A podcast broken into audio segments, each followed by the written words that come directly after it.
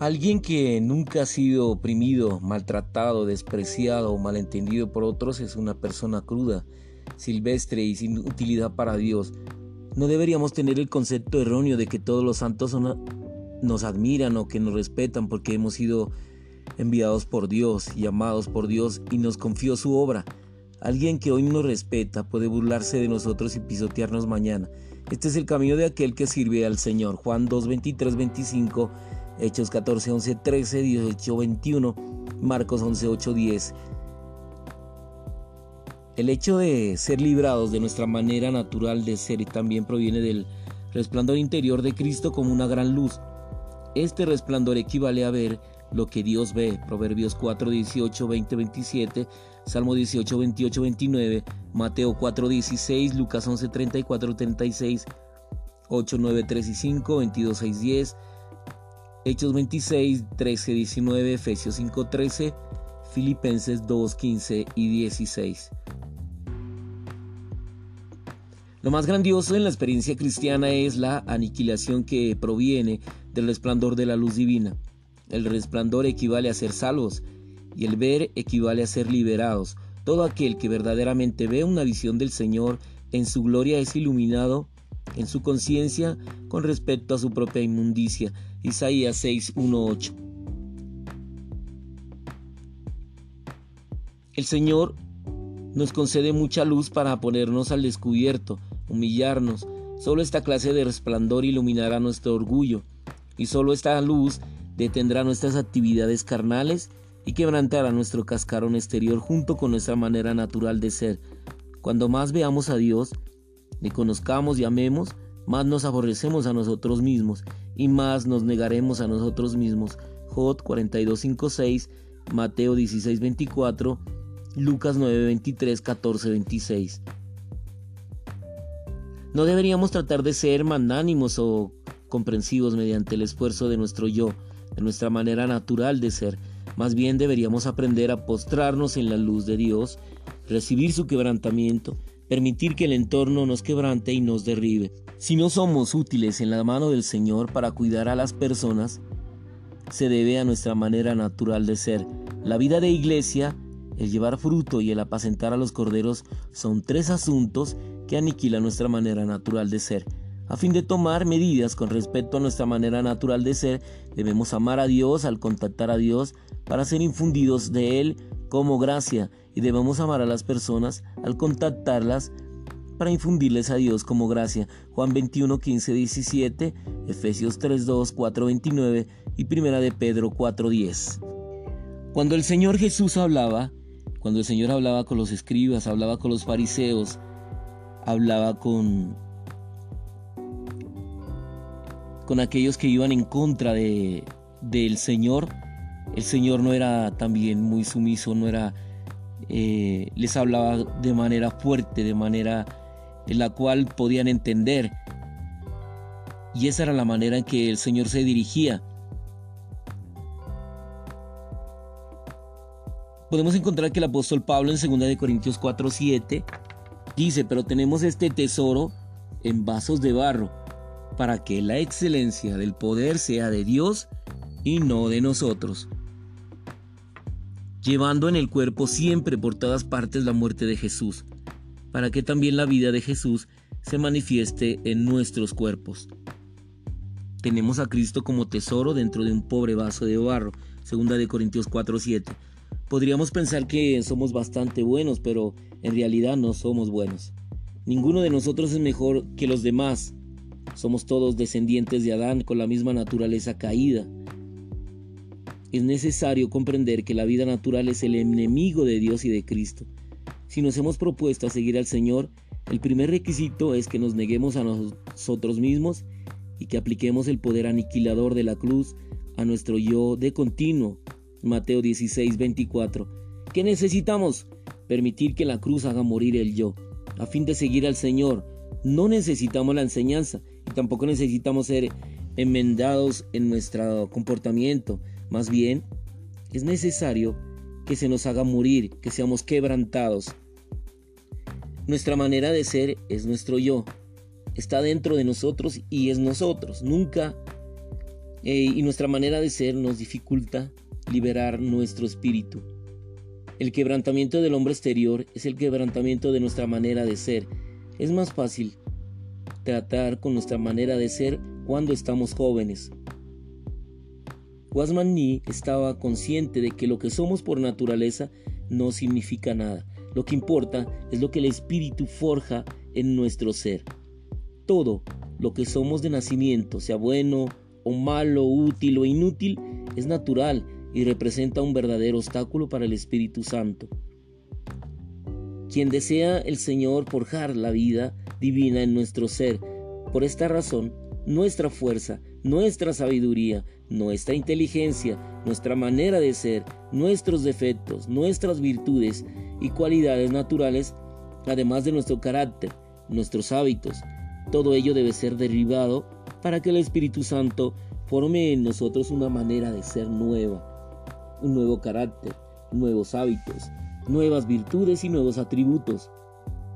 A fin de efectuar esta obra de reconstitución, el Espíritu de Dios se mueve en nosotros para iluminarnos, inspirarnos, guiarnos y saturarnos de la vida divina.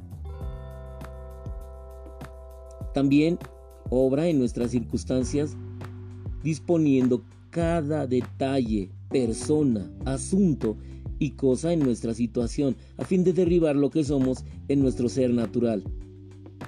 Él puede hacer que cierta persona venga a nuestra casa para derribar nuestra rapidez o lentitudes naturales. Puede ocasionar que nos sobrevenga ciertas adversidades para poner fin a nuestra astucia, a nuestra torpeza natural. Puede propiciar otra situación para derribar nuestra sabiduría o insensatez natural. Él usa toda clase de personas, asuntos y cosas para derivar todos los aspectos de nuestro ser natural, a fin de conformarnos a la imagen de Cristo. Muchas veces, hermanos, el Señor nos disciplina, pero volvemos a nuestra atención a los hombres y nos equivocamos. Nuestra actitud delante del Señor debería ser la del salmista cuando dijo, enmudecí, no abrí mi boca, pues tú has hecho esto. Salmo 39.9.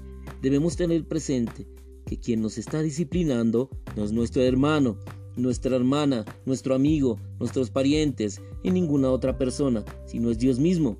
Tenemos que ver esto. Debemos ver que el Señor ha estado disciplinándonos y tratando con nosotros por años. Debido a, nuestra ignorancia al respecto, culpamos a otros y aún a nuestra suerte. Esto es desconocer la mano de Dios. Esto no es correcto. Debemos recordar que todas las circunstancias nos han sido medidas por nuestro Dios. El grado, la duración y la intensidad de la situación que nos rodea ha sido medida por Dios. Él ordena todo lo que nos rodea con el único propósito de quebrantar nuestros puntos visibles, obtusos y duros. Que el Señor nos conceda gracia, que nos muestre el significado de su obra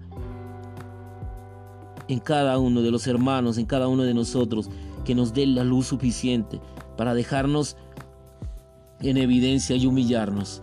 Señor Jesús, gracias por tu palabra, Señor. Gracias porque en ocasiones tu palabra, Señor, es la palabra que parte, es la palabra que divide, Señor, el alma del Espíritu. Dice que es una espada que, que divide Eh, tú, Señor, en ocasiones no hablas de manera amorosa o de manera cordial, sino que eres muy directo, Señor, en tus asuntos, en tus cosas. Que seamos diligentes, Señor, en guardar tu palabra. Que seamos diligentes en tomarte a ti primero, Señor.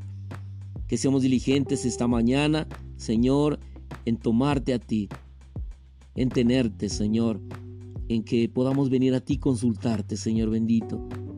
Señor Jesús. Gracias, Señor bendito. Dice el apóstol Pablo que muchas veces fueron azotados, muchas veces fueron insultados, apedreados, fueron vistos en mala forma.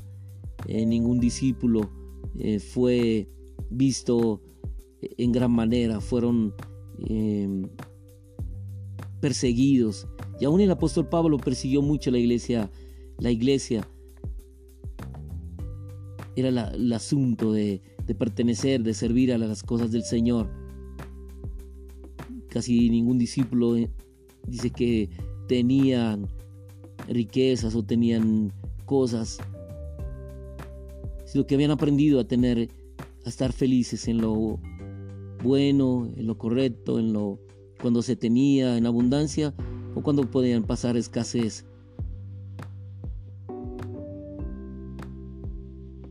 Te amamos, Señor, por tu servicio. Te amamos porque podemos servirte, Señor, porque podemos tomarte a ti. Hoy es un día para alabarte, Señor, es un día para bendecirte, es un día para glorificar tu santo nombre, Señor. Gracias por poder venir a ti, permanecer en ti, alabarte, Señor.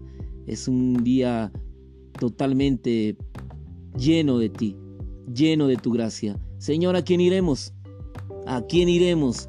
Señor, ¿a quién iremos? Señor, tú tienes palabras de vida eterna. El apóstol dijo, Señor, ¿a quién iremos? ¿A quién podemos ir? ¿Quién hay mejor que tú, Señor? ¿Dónde hay algo mejor que tú, Señor? Dinos, ¿hay algo mejor que tú? Señor bendito, tú eres todo para nosotros, tú eres todo, Señor, tú lo llenas todo, Señor. Tú eres el que lo hace todo, Señor. Disfrutemos a Cristo, vivamos a Cristo. Esa es la, clave, la manera para que todo se solucione. Todo problema se soluciona cuando venimos a Él, cuando venimos al Señor, cuando estamos alabando su nombre, glorificando en toda situación, en toda prueba, en toda circunstancia. El Señor se ha alabado, se ha bendecido, se ha glorificado por todas las generaciones. Señor, tu nombre es exaltado. Confiamos en un nombre todopoderoso, en un nombre que es sobre todo nombre, para que en el nombre del Señor Jesús se doble toda rodilla. Señor, en mi angustia clame al Señor y Él me respondió desde su monte santo. Gracias Señor por poder confiar en ti. ¿De dónde viene mi socorro? Mi socorro viene del Señor que hizo los cielos y la tierra. Él guardará tu piel, guardará tu entrada, guardará tu salida desde hoy y para siempre. Aleluya desde hoy y para siempre. Habitamos en ti, Señor Jesús. Nos socorremos en ti, tú eres nuestro amparo, eres nuestra fortaleza, eres nuestro refugio en momentos y en toda situación. Tú estás ahí primero, Señor. Gracias por este día maravilloso, por este día de júbilo, por este día de triunfo. Cada hermano vive en un triunfo de vida, Señor, en ti. Estamos en, escaso tiempo, Señor, de celebrar la victoria más grande sobre el universo. Aleluya, tu victoria, tu venida. Señor, te estamos esperando. Esperamos a nuestro novio, Señor. A nuestro novio que se casa con su amada iglesia. Gracias, Señor, por moldearla, la iglesia, por embellecerla contigo mismo. Te amamos, Señor, por tu vida en nosotros. Amamos todo lo que tú eres, Señor Jesús. Aleluya, amén y amén.